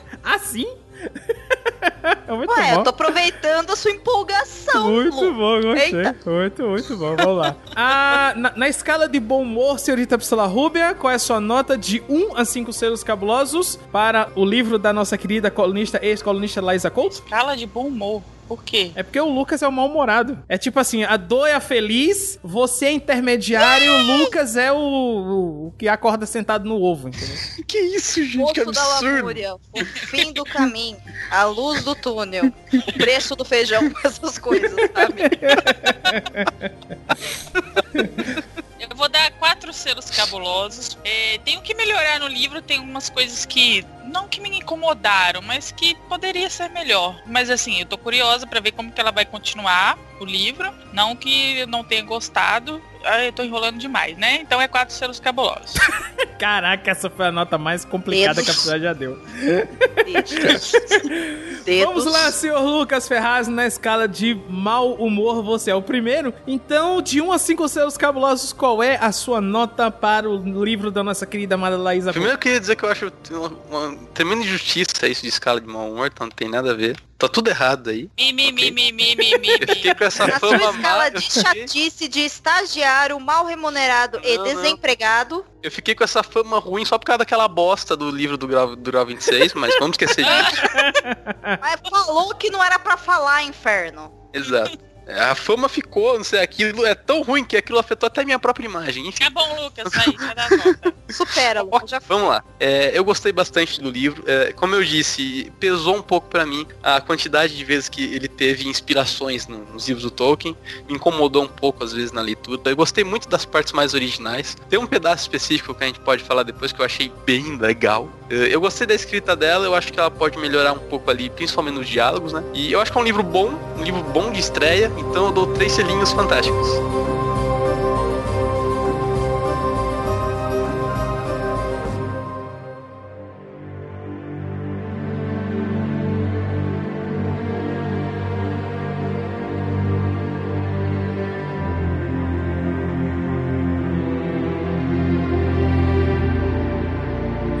Meus queridos cabulosos, chegamos no bloco com spoilers e aí vem aquela primeira pergunta. Ah, eu vou fazer uma pergunta que a Priscila fez no bloco anterior e ela deixou meio em off, que é o seguinte: o bloco com spoilers é o bloco já pra estragar a graça de qualquer pessoa que lê o livro, né? Então, Ó, Lagoena morre. Ah, a Lagoena.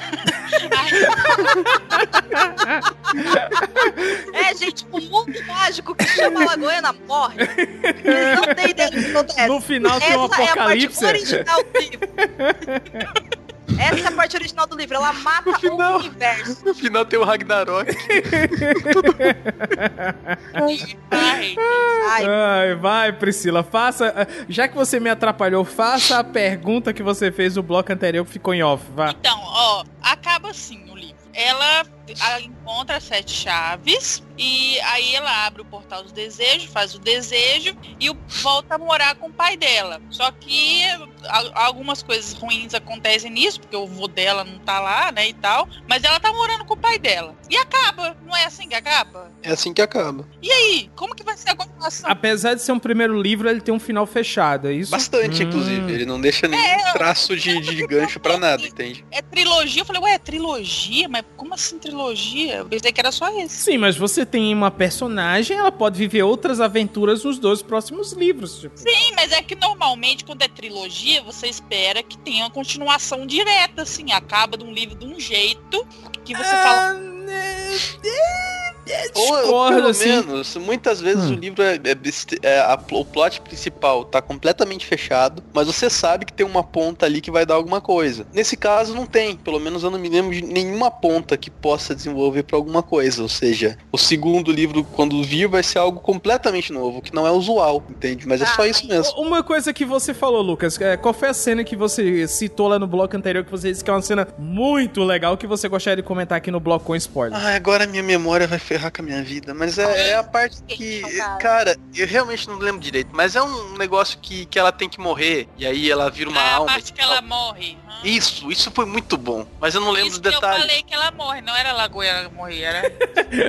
não era a Lagoena Porque que a, a morre. né? Rita, ela, ela tem que morrer em um certo momento pra fazer um lance. E ela fica como uma alma só e tal. Pra conseguir a chave. Pra conseguir a chave. Esse ponto eu achei bem legal como ela construiu esse pedacinho da, da trama aí. Eles entram numa, numa casa e tal, onde tem umas pessoas que estavam sentadas na mesa, só que na verdade já estão mortos há muito tempo. Ela tem que morrer também. É, é- eu, eu explicando assim parece uma bosta, mas é uma das cenas melhores do livro pra mim. Eu achei muito boa. Aqui eu falando ficou horrível, mas tipo, eu não lembro também porque eu li faz dois meses já. Mas eu achei essa cena muito boa, muito criativa, muito bem feitinha. Pra mim foi um ponto alto ali. Mas eu vou falar, esse negócio dessa menina entrar com esse moleque aí numa casa, aí tem uma mesa lá com um bando de gente sentado, velho. Na hora, é que agora o Lucas falou, eu lembrei da sensação, mas na hora me veio assim a ideia daquela cena clássica do o labirinto do fauno, sabe? Na hora, assim, a minha mente imaginou, tipo, aquele cenário com ela entrando, né? Mas aí não tá o bicho lá estranho. Então as pessoas lá. Na hora, assim. Eu achei isso. E é uma cena realmente assim que você fica, tipo.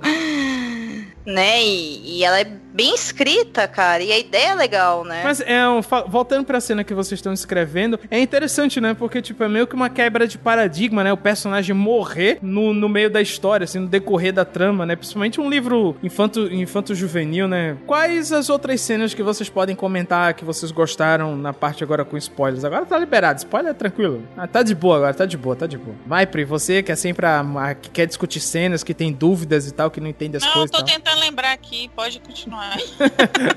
Dor, me salve. Ai, então. Lu, eu não lembro, faz muito tempo que eu li. Então acabou o programa. É isso aí, gente. Muito obrigado. Até a semana que vem. ah, meu pai, meu pai, meu pai. Eu achei boa também a parte dos ladrões lá e tal, que os meninos que são ladrãozinhos roubam as chaves dela, e aí eles têm que ir atrás e eles acabam encontrando, né, o, quartel-general lá dos, dos ladrões, que na verdade é um velho ladrão que tem um monte de menino que trabalha pra ele. Desenvolveu numa, numa parte bem interessante também. Do roubar o, o diamante lá, um negócio assim, não é? Uhum. Hum. Eu também está Senhora. lembrando. Já, já ia para a luz também. Não, é porque agora na minha cabeça vem, tipo, a ideia. é, vem o temor do sábio. O temor do sábio não, o nome do vento, mas é porque eu li há pouco tempo, né? Então não dá nem pra falar que, que tem alguma referência. Porque é caminho oposto, eu acho. Mas é, parece legal, gente. Eu li, mas eu não lembro. Não? Tá bom. Comemorei à toa. É, comemorator, mesmo. Caralho, vocês estão uma decepção hoje, hein? Puta merda, hein? Pra me zoar no começo foi ótimo, No né? próximo livro que eu ler pra esse podcast, eu vou terminar de ler e vou fazer um resumo pra me usar na gravação, porque a gravação vai ser depois de dois meses. É, então, pois é. Então, a, a- a questão do personagem do, do, do cara lá, do, do amigo do vô dela lá, do- não é do amigo, do ajudante, isso. O Gaspar. Caspar, aliás, não é Gaspar, não, é Caspar. Aí eu já lembro o nome, eu não lembro. E aquele negócio dele, tá na cara que o cara queria alguma coisa tá- que o cara tava aprontando. E eu ficava com uma, sabe, sabe aquela coceira? Fala, menina, vai lá e fala com o seu vô. Mas que bosta! Vai lá e conta. Eu acho que ele não ia, sabe, dar bola, mas eu fiquei com muita gastura dela contar pra ele nada, dela não falar nada. Mas aí, é, o livro, ele é- foca só nela, né? Então a gente sabe as sensações que ela tem, as imagens que ela tem. E aí ele acaba enganando a gente como se fosse um livro em primeira pessoa, você só tem uma visão. Como é a visão da Reita? Ela é protagonista e ela que precisa achar as coisas estranhas pra poder ter o plot, pra ela achar o mapa, pra ela poder ir pra Lagoena. Não sei se realmente o cara tinha aquelas, aquelas ações, né, que eram estranhas. Porque as ações que o, que o Caspar tem, que são suspeitas, são só perto da Reita, não são perto do avô. Perto do avô, que é um cara pra trabalhar. não, mas o avô não viu, né? Tipo, quer dizer, Não, ele mas vê, ela mas... podia falar, ó, ele tava mexendo ali nas paradas. Ah, não sei, Pri. Ela é uma criança também, tem ideia do respeito. O avô dela é super rígido com ela. Eu também tem horário daquele levantar, horário pra dela. comer. Você não gostou do. É, não dá pra. Ele não é um personagem que ele tem um, um grande desenvolvimento, assim, que dá pra gente pegar um carinho especial, né? Ele não é muito carismático. A gente percebe nitidamente, assim, que ele sofreu muito com a, com a morte da filha dele, né? Que é a mãe da Reita. E que ele assumiu esse compromisso de, de cuidar da Reita. Porém, tem toda a questão dela ser uma criança diferente, dela ser uma criança escolhida. Ele saber disso, né? Então esconder a marca que ela tem na mão com uma luva. E por causa disso não deixar ela nunca sair pra fora. Ele só deixou ela sair pra fora porque o relógio quebrou, senão ela talvez nunca teria saído. E aí é quando ela sai, ela conhece o que é, ela acaba descobrindo que de fato o Caspar tem, né, um, um vínculo aí com o mal, digamos assim, né? Ele tá mesmo a serviço do lado negro da força. E aí que a história desanda. Mas é, a gente sabe, a gente tem o nascimento da Reita e ela lá com, com seus 10 anos. A gente não sabe o que aconteceu nesse tempo, né? Não, não é desenvolvido, não é apresentado nada. A gente sabe que ela ficou lá, que ela foi educada pelo avô, que a única pessoa que sabia do segredo era a dona Delis, né, a doceira, e que ela guardou o segredo e que ela cuida da Reita. E quando a Reita sai, é curioso isso, porque foi a única vez que o avô, né, confiou nela para deixar ela ir pro mundo, além dela se maravilhar com tudo que ela tá vendo, quando a dona Delis descobre, vai lá e ainda creu né, no avô. Porque como que você faz isso com a menina e tarará, tarará. Então, assim, não sei se dá pra gente ter muita noção do porquê, né? É, Ela me parece ter tido uma educação bem rígida, bem, sabe, bem fechadinha mesmo, porque eu não posso deixar ninguém saber que é ela, eu não posso deixar ela saber o que ela é, né, até ela ter uma certa idade ou não. Eu preciso proteger minha neta. Minha filha morreu e o pai dela sumiu. Eu não sei o porquê. Fica difícil, assim. Mas E ele realmente. Que ela, que ela vai, né, pra, pega o mapa e sai à noite, né, pra seguir lá o, o que o mapa pede, né? Esse mapa me lembrou muito o mapa do Maroto. Sim. Ele, eh, o mapa escreve nele mesmo, né, as charadas. E, e a última vez, né, que ela viu o avô dela. Sim, depois a gente É não sabe o que aconteceu com ele, né? Ele É.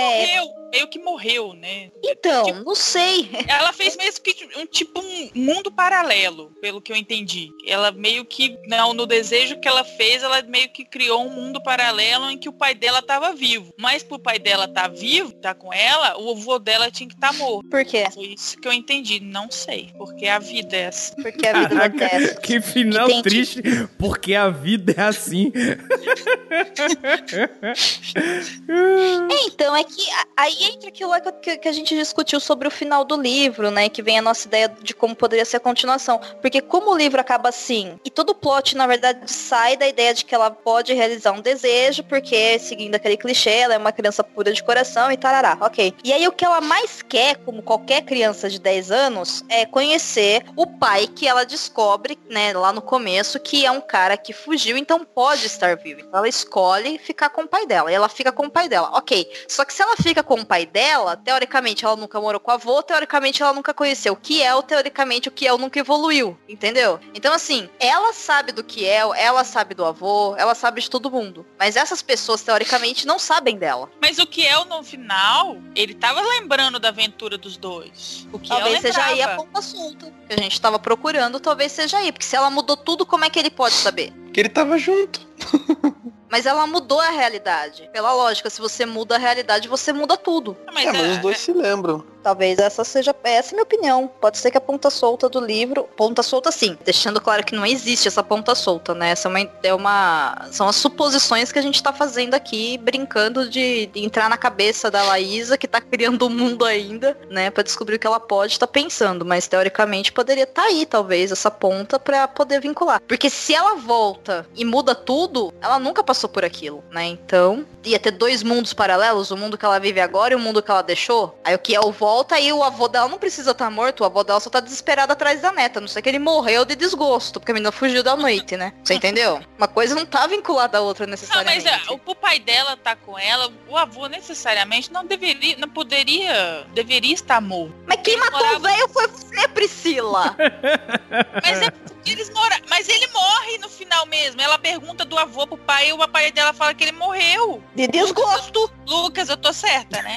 Sim, ele morreu. Foi criado um universo paralelo por causa do desejo dela. Só que ela e o, e o- e o menino se lembram de tudo. Tá, é mas isso. aí, mas é porque eles moram, pelo que eu entendi, quando era tudo bonito e feliz, tinha arco-íris, eles moravam todos juntos. A Reita, a mãe, o pai, o avô. Todo mundo morava junto, pelo que eu entendi. Ok. Então, se o pai dela não tivesse fugido, ela ainda tá morando com o pai dela e o avô. Sim. Foi, foi alguma coisa assim do, igual eu te falei, é a vida. Ou você tem uma coisa ou tem outra. Deve pa- parecer que é uma coisa assim. Uhum. Você não pode É a ter os dois. entropia do universo se harmonizando. Você não pode ter os dois. Ou você tem o seu avô, ou você tem o seu pai. Escolhe aí. Não, mas espera aí, gente. Eu só não lembro se realmente, assim, houve essa escolha consciente Não. ou se ela...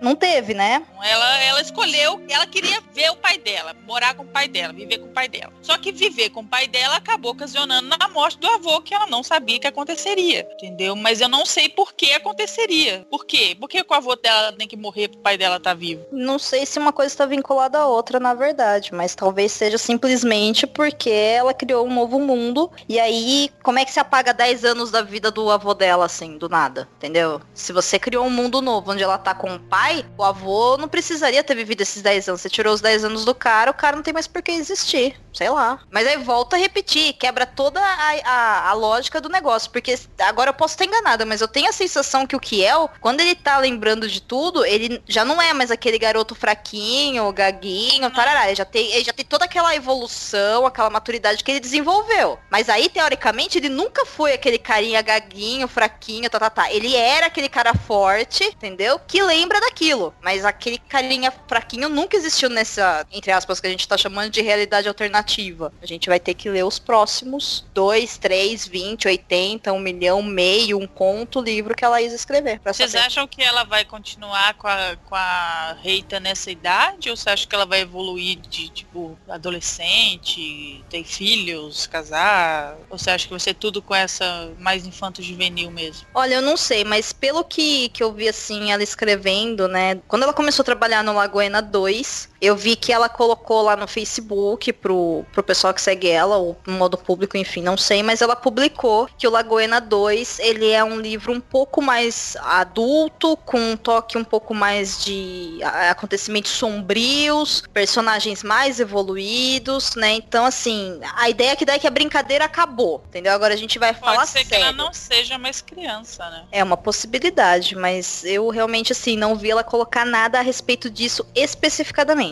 Não estou falando que ela nunca publicou nada, estou falando que eu nunca li nada sobre isso. Mas eu li que ela falou que ela realmente tá nessa pegada mais sinistra, digamos assim, né? Como se realmente a, a Reita tivesse mesmo crescido. E aí, né, talvez vinculando, isso é uma opinião minha, se é um pouco mais evoluído, um pouco mais sinistro, pode ser que ela tenha lá seus 14, 15, 16 anos, que é uma parte sinistra de todo mundo, né? a Reita foi pro ensino médio, gente, eu acho, entendeu? Agora o negócio vai ficar feio, entendeu? Mas eu não sei. A gente teria que. A gente vai ter que esperar mesmo, sinto muito. Tipo, vocês já, vocês já pensaram se o, último livro do Lagoena é meio interestelar? Que, tipo, ela volta no tempo e encontra a, a menina pequena e tenta evitar que ela faça aquele desejo? Talvez a Reita Grande esteja nesse primeiro livro. E a gente não viu. Ela estava andando pela. Foi ela que. Não, não foi ela que derrubou a Reita no começo, não. Foi o outro carinha. Olha, ela via fantasmas também no quarto dela? Chico? Sim, mais ou menos. Ela, ela teve um sonho muito louco lá e ela viu uma. Agora eu não lembro se foi no sonho ou não, mas teve uma imagem que ela viu que chamava ela, né? Pro mapa, pra aventura, assim, entre aspas. Ela teve um chamado pra Lagoena, digamos assim, né? De uma figura que não. que pelo que eu me lembro, não, não dá pra ver rosto, né? Não é uma figura física, é como se fosse um ponto de luz. Talvez seja a própria Rita. Caraca, olha, aí. só. Laísa, a gente tá contando essa história, amor. Aí no final a, a, a Reita tá num espaço pluridimensional, entendeu? Fazendo sinalzinho com o relógio. Tudo muito louco. Vocês estão tudo muito louco, cara. Não é isso, é isso aqui é porque a gente tá falando o seguinte, quando terminar tudo isso aí, sei lá daqui quanto tempo, a gente, se não for desse jeito, a gente vai fazer uma fanfic. Entendeu? É isso aí. Dando a versão alternativa de Lagoena. onde a Lagoena pode morrer, que a gente pode destruir esse universo.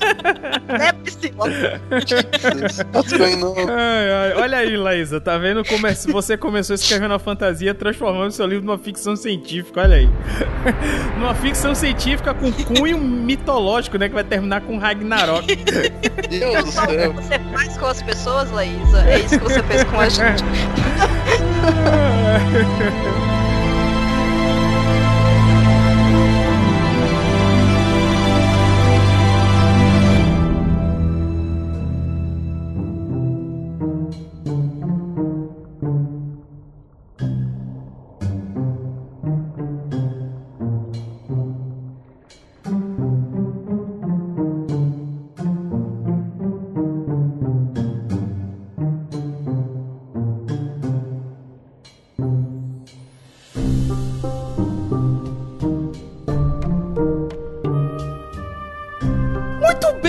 caros ouvintes leitores, é isso. Chegamos ao final de mais um Cabuloso Cast, falando de literatura fantástica nacional, falando de Lagoena, falando de Laísa Couto. Laísa, espero que você tenha gostado desse programa, apesar das brincadeiras. Me desculpe. Tá. Desculpem-nos, Laísa. Não, enfim. Foi com boa, Ah, foi mas, com boa espero que, intenção.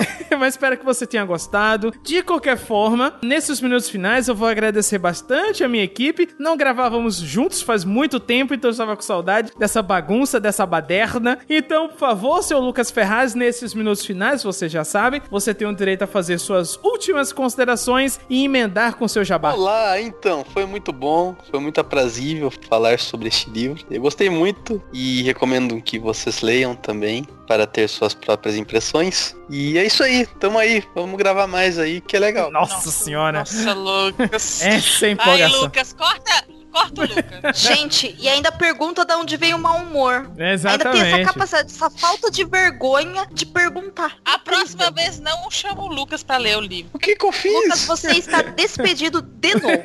Eu não sei o que que eu fiz. Você não fez o seu jabá com qualidade, já caiu. Isso- Você tentou isso- falar inglês, já era, perdeu. Isso, isso é bullying, tá? Chiu, tá despedido, chiu. E eu também vou me despedir da minha querida Domenica Mendes. Nesses minutos finais, você já sabe, faça suas últimas considerações e emende com seu jabá também. Família, foi muito bom. Foi divertidíssimo isso daqui, acho que deu pra perceber. Pena, né, que não vai dar pra mostrar toda a bagunça que foi mesmo, porque foi muito legal. Assim, é, eu gosto muito do livro, eu gostei muito do trabalho da Laísa. Eu pretendo reler Lagoena, mas tá difícil, né? Estamos em 2016, isso dói. Laísa, é, brincadeiras à parte, eu gosto muito do seu trabalho, eu espero que você tenha gostado da nossa brincadeira. É, se falamos alguma coisa aí que te chateou, eu eu peço desculpas, mas assim, você é de casa, você é da família, então, minha filha, já era. Esse barco já partiu, sinto muito. Então, é só se divertir e eu vou estar lá na fila pra comprar o segundo. Mas, ao contrário do Lucien, que tem versão física e e-book e não lê, eu vou ler, Tá tá? bom. Porque eu sou dessas, Aham. eu leio. né, Lucien? E eu também vou me despedir da senhorita Priscila Rubia, que nesses minutos finais vai fazer suas últimas considerações. E como nunca tem jabá, vai falar alguma besteira eu poder falar depois e encerrar esse programa. Vamos lá, Priscila. Então, olha, apesar da bagunça, esse é um livro bem gostoso de ler. Não tem como não recomendar, assim, para todos os públicos, independente da idade. É aquele livro da estantezinha para ler para as criancinhas, mas que você pode ler também com muito prazer. É, é, Laísa, desculpa qualquer coisa, mas a gente gostou bastante do livro. Esquece o Lucas. Você já só de Só de início, só de você conseguir publicar esse livro já é um grande passo, porque olha eu aí, já tô há assim, não sei quantos anos falando que vou escrever e não escrevo bosta nenhuma. Meus parabéns. Boa referência, né? Então, meus queridos cabulosos, agora é com vocês. Continuem o debate nos comentários. Se ficaram interessados ou interessadas em adquirir Lagoena, além dos links patrocinados que vocês sabem que sempre dispomos nos posts do Cabuloso Cast, este programa especificamente tem sorteio de um exemplar autografado. Olha aí que coisa boa. Caraca, o que foi isso? Uau, sabe o que é isso? É a magia de. Ai, ai. Faz isso com as pessoas. Então, vocês já sabem, as regras são bem simples. Basta curtir a página do Leitor Cabuloso no Facebook e compartilhar o post desse episódio que deve estar circulando por lá, enfim. Então vocês já sabem, né? Quando eu fizer o sorteio, é, eu vou checar se você já curtiu nossa página, se você já compartilhou o post. Portanto, o faça, tá? O siga as regras, são simples e objetivas e é muito fácil, é muito maravilhoso você ganhar esse livro. Como eu disse, o livro está autografado, então não é qualquer coisa, tá certo? Posso participar? Não, obviamente que não. também Ninguém da equipe pode participar, participar, então estão todos proibidos. Nossa, que injusto. Ai. Grosso. Ai. Cavalo. Se você já leu Lagoena, deixe nos comentários as suas impressões. Se for tímido ou tímida, mande por e-mails as suas impressões sobre o livro. E vocês já sabem, não é que eu vejo vocês semana que vem com mais um Cabuloso Cast. Até mais!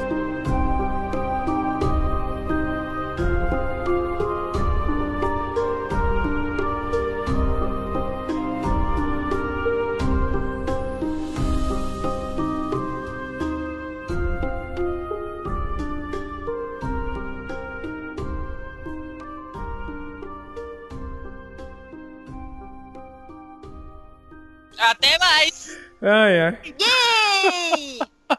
ai, ai. Matamos Lagoena, matamos Lagoena. Exatamente. A verdade. Priscila explodiu a Goiânia, né? É isso, gente. Você já fez o teste, né? Pra saber se tá pegando a voz de todo já, mundo, já, né? já, já, já. Gravou a voz de vocês. Ah, então beleza. Pronto, gente. ó, ó, é, ó, é, Observem aí a ordem da pauta, tá? Pelo amor de Deus. E pauta? Ai, caralho. Sai, deixa de onda, vai. Caralho. A pauta que tá no seu rabo.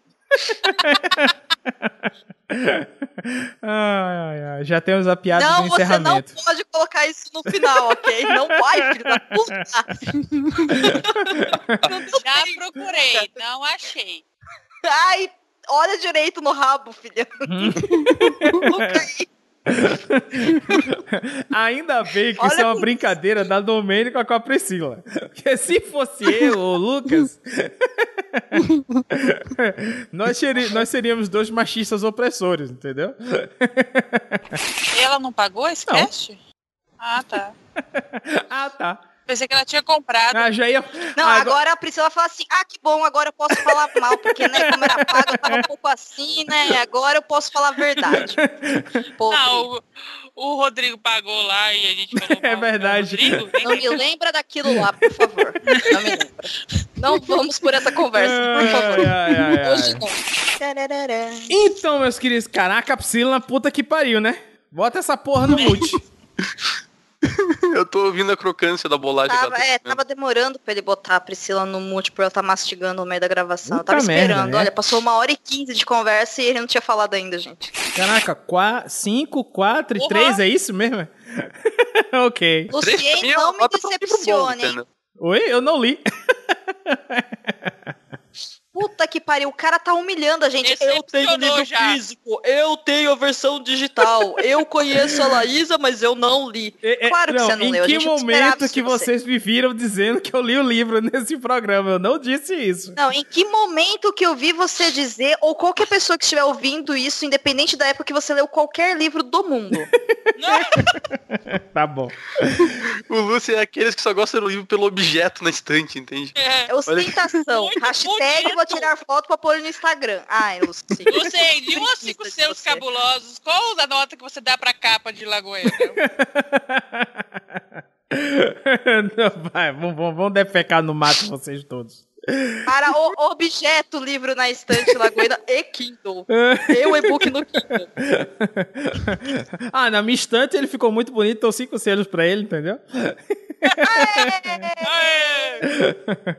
ai, ai, ai, ai, ai. Tô te julgando nesse momento. Vão defecar vocês todos. Todos se julgam. Ai, o ai. tempo Como nunca tem jabá, vai falar alguma besteira pra eu poder falar depois e encerrar esse programa. Vamos lá, Priscila. Vai tomar no seu cu, em primeiro lugar. Não, não, não, não, não. Em primeiro lugar, fora Temer. Primeiramente, fora Temer. Segundamente, o Lucien, ela te mandou tomar no cu. E terceiramente,